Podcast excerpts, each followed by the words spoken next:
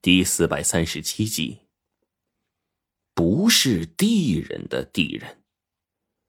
此刻我的脑海当中深深的记住了这个词儿，然后我就想继续再问冰窟窿，但是这会儿刚转过身，就发现冰窟窿沿着旁边进入了下一层的通道。这个地方竟然一层一层通向里面的，我不由得惊叹呢。小薛，现在这么安静，只怕接下来可没有好事儿。火烈这一句话给我们提了个醒，但是我仔细看了看四周，好像也没什么不对的。这火山口内的地方的确是很奇特，从这里往里，每隔不远，我们就会进入下一层神殿，在这个神殿里就会有一条通道，顺着通道继续往下走，很快就会进入下一层神殿，似乎一直一直这样循环往复。我们已经从第一重的牛头神殿。到第二重的无常殿，第三重、第四重，第三重我们发现了马面，但是冰窟窿现在已经发现了第四层通道。这会儿就连我跟贞子奶奶也说不清楚究竟是怎么回事，只能是走一步看一步。我甚至愣了一下，脑海当中想起了一些东西，这些东西准确来说，应该和这里没有任何关系，只是现在神殿当中的这些塑像。无时无刻的，不再激发出我的一些想法。或许这当中是有些联系的。我想到的不是别的，正是阴司当中的官僚系统。没错，阴司的首要掌权者是北阴丰都大帝。除此之外，还有五方鬼帝十殿阎罗作为地狱的掌管。在他的手下还有四大名判、十大鬼仙以及三十六路判官、七十二位鬼王。而刚才我们进来的前三个神殿当中，牛头马面以及那个类似于无常的东西，无不证明这里似乎和阴司的东西有些联系。因为这一仨准确算来，全都是属于地府的十大鬼仙之列。无常、牛头马面掌管的是人的生命，再往后，鱼鳃、黄蜂这些鬼仙，分别掌管的是各种动物的生死。那如果再往前走，是否继续会碰到当中的某些东西呢？我心里一凝，不由得加快脚步。冰窟窿似乎也是若有所思的想到了什么。与此同时，我看到白程程的眼中时而明亮，也不知道这丫头又想到了什么。很快，我们就往前走了数十米。前方的道路看似平坦，但实际上走着走着，你就会发觉道路其实是一直往下延伸的。只是远远看去，光线昏暗，加上脚下的感觉很小，几乎感觉不到，还以为我们一直是在上面走平路呢。再往前，只有短短数十米的路，一个转弯，急速斜坡，很快我们就绕进了第四道神殿当中。我在冰窟窿他们还没有踏进来的时候，就举着手中的手电筒，朝着最前方的那个位置照去了，妄图从中找到一些东西。但这一看，我整个人都愣住了。地府十大鬼仙当中剩下的七位，在这第四重神殿却并没有出现，而且就连一个基本像像都还没有。在这第四重神殿上，正中的画像是一个枯瘦的老朽。这老婆子呀，看模样已经不下于七八十了，浑身上下都是褶皱，一脸鬼相，獠牙利齿，浑身做着手舞足蹈的这种动作，双手举过头顶，在其头顶的位置正举着一个类似于瓦罐一般大的东西。看到这幅画像，我并没有发现任何的古怪，而且在这一尊塑像面前，空荡荡的，毫无一物。就连神像周围的其他摆设，通通全都没有。这个怎么跟之前几重神殿完全不同啊？火烈疑惑不解的问了一句。随后他转过身看了看四面，然后说：“不对，那边还有两棵树。”“哎呀，什么树啊？你仔细看，明明是雕刻了两个石头童子，他们额头上的头发全都是竖着的，看起来造型夸张。你什么眼神啊你？”我无奈的白了火烈这家伙一眼，可随即来到这个神殿角落两个石塑童子面前，然后仔细打量起来。这两个童子的模样很简单，身上披着兽皮，手里拿着一个小石子当玩具，似乎啊正在玩耍。但是从来不梳洗的头发因为过长，自己竖起来了，跟刺猬似的，就如同我们看到的那个爆炸头似的。仔细看了看这里，白程程点了点头说：“这恰恰反映了那个时期先民们的模样。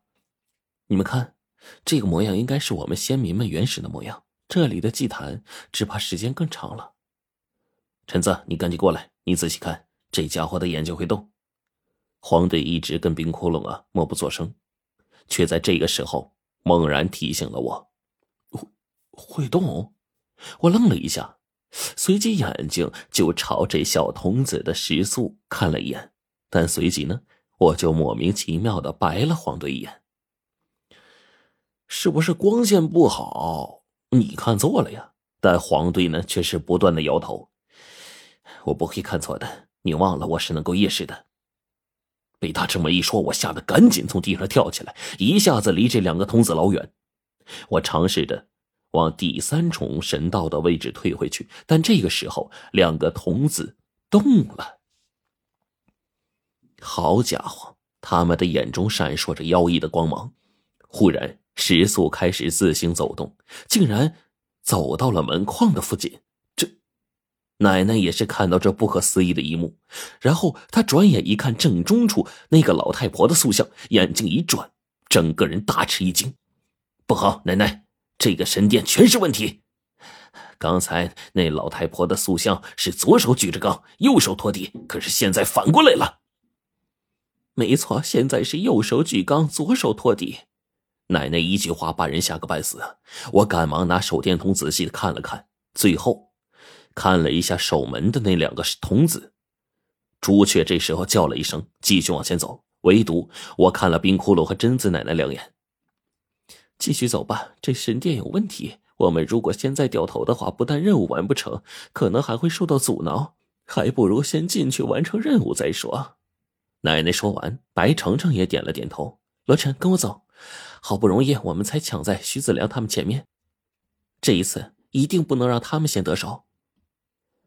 白程程这丫头话说的非常对，我赶忙跟着黄队他们继续往第五店走。很快，第六、第七、第八店，我们一连过去九店了，但都没有发现什么，嗯，有关联的蛛丝马迹。这些陈设的东西啊，呃，包括规模跟之前基本差不多，每一重神殿之上。都会有一座主神像，但是即便如此，除了最开始的三重神像之外，再也没有一个与阴司鬼仙的塑像相像。但这些地方却真是一重比一重诡异。按照我们一路之上行走的速度来看，到了现在，绕着远走的路暂且不算，只怕垂直距离已经是走下去六七十米了。换句话来说，我们现在的位置啊，距离最下方翻飞的岩浆。估计又近了一步。第十重神殿上，正在我都没有什么心气儿的时候，不成想手电筒射在当中，看到了一尊熟悉的雕像。果然，这上面的雕像竟然不是人，是一个手握着夜叉的大鱼形象。这大鱼的额头如同夜叉一般，手中铁叉挥舞，远远看上去十分逼真。并且与十大鬼仙当中鱼鳃的塑像极为的相似。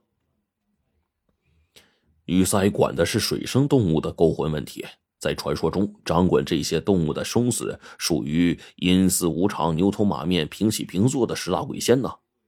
火烈这时候跟黄队他们一解释，冰窟窿也点了点头。看来这里多多少少是和阴司的东西有些相关了。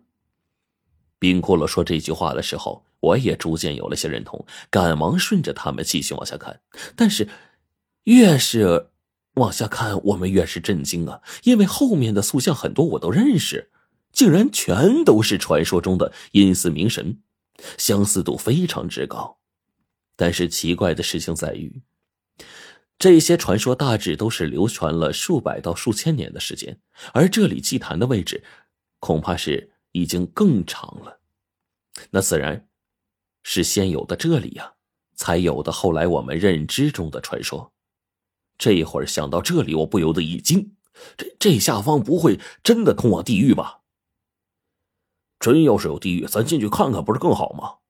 火烈随便哼了一句，冰窟窿摇了摇头说：“这下面没有地狱。”果然，他的话说完，朱雀也点了点头，似乎在认同冰窟窿说的话。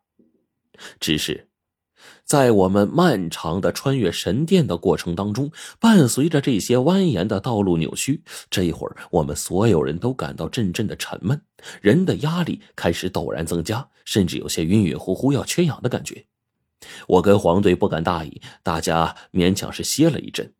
很快，所有的神殿都被我们穿了过来，前面的道路往下再次变得明显，下方我们甚至看到了那道。亮悠悠的一团，那正是下方岩浆的所在之处。只是他现在所在的距离到我们现在的位置还十分远，暂时还到不了这儿。而到了这时候，冰窟窿却忽然问我们：“刚才过了多少层神殿？你们谁还记得？”听了他的话，我就顿时回答：“十八层啊，一共十八层神殿，你算的对不对？”果然，我的回答。一说出口，白程程也点了点头。对，就是十八层。只是那些神殿为什么要设在这儿呢？这些东西祭祀的物品，就是要供奉的那十八尊怪模怪样的雕塑吗？